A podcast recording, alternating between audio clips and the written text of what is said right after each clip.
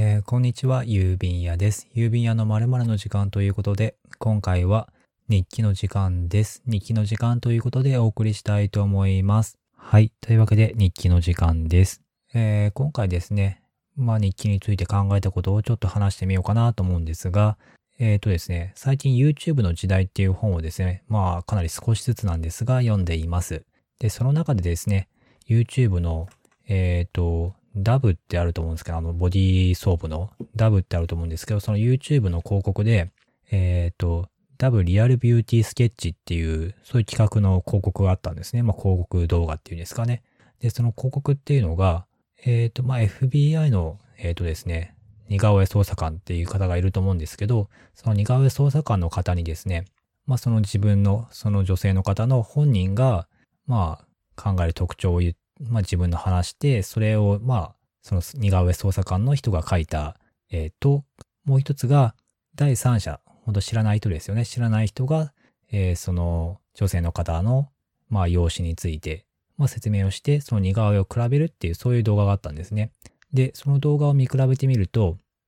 まあ、かなり異なった似顔絵になってるんですね。で、どちらかというと、第三者の描写に基づく似顔絵の方が、なんか美しいというか、まあ、幸せそうな形でっていうんですかね。まあ、どちらかっていうと、まあ、よりその方に似ているっていうんですかね。え、事実に近いような、しかも表現とかですかね、表情が、まあ、そっちに似通って、なんていうんでしょう、幸せそうな風に、まあ、見えるような絵になっていました。っていうのがあって、まあ、これがどれだけ、なんでしょうね、まあ、広告っていう面もあるんで、どれだけちょっと、なんででしょうね、バイアスというか、なんか忖度じゃないですけど、まあ、そういうのがあるかもしれないとは思いつつも、まあでもある意味そういうのってあると思うんですよね。こう人、なんです、自分自身の魅力を、まあ、他人の方が知ってるっていうことは、まああると思うんですよね。もしそういうのがなかったら、例えばコーチとかカウンセリングとか、そういうのって、まあある意味必要ないわけじゃないですか。自分が自分のことを全部知っているのであれば。でも、まあ自分自身を、まあ客観的に見てくれる人の方が、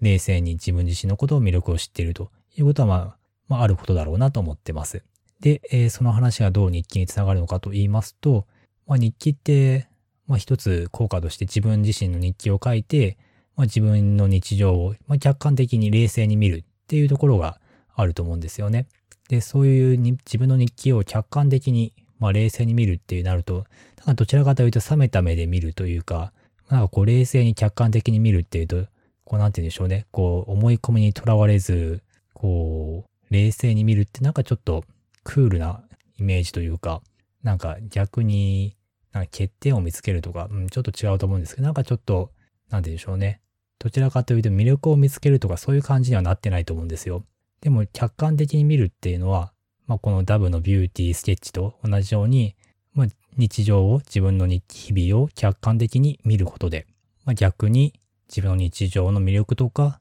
えー、自分の日々にこういういいことがあったんだなっていうのを、まあ、多分客観的に見ることで知ることができるんだろうなと思ってます。まあ、もしかしたらその日は、書いた日はですね、客観的に見れないで、まあそういった魅力というかそういうところがわからないかもしれないんですけど、まあ例えば1年とか経って、まあ客観的に見れるようになって見てみると、その時どういうことが自分の日常っていうのに魅力があったのかとか、ああ良かったことだったんだなっていうのが、まあわかるのではないかなと思ったんですよね。はい。ということを喋りたくて今日はこのポッドキャストを話しています。まあね、だからこうですね、なんか日記っていうのはやっぱり、日記、まあ記録でもいいんですけど、日記とか記録っていうのは、まあそういう自分の日常を客観的に見れるっていうところで、うん、個人的にはやっぱりパートナーというか、そういう位置づけに、うん、なるんだろうなと思ってます。うん、特にですね、まあこういう時期だからこそっていうのはないんですけど、まあ、こういう大変というかストレスが溜まりやすい時期に、まあちょっと日記っていうのを始めてみて、こうなんていうんですかね、自分自身の日常っていうのを、